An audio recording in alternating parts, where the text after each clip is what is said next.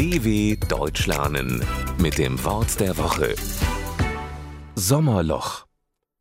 Nicht der Sommer hat ein Loch, nur die Journalisten haben eines, nämlich in ihrer Berichterstattung. Wenn das Sommerloch droht, gerät so mancher Journalist in Panik. Ganz wenige Staatsbesuche, keine Entscheidungen im Parlament, keine politischen Debatten, über die berichtet werden kann. Selbst die Kaninchenzüchter sind fast alle im Urlaub. Und genau darauf bezieht sich das Sommerloch. Gemeint sind in der Regel die Monate, in denen die Sommerferien liegen, also Juni, Juli und August. In dieser Zeit schließen nicht nur die Schulen, sondern auch viele Betriebe. Auch das Parlament tagt nicht. Die meisten fahren in den Urlaub. Das Nachrichtenloch muss dann in irgendeiner Form gefüllt werden.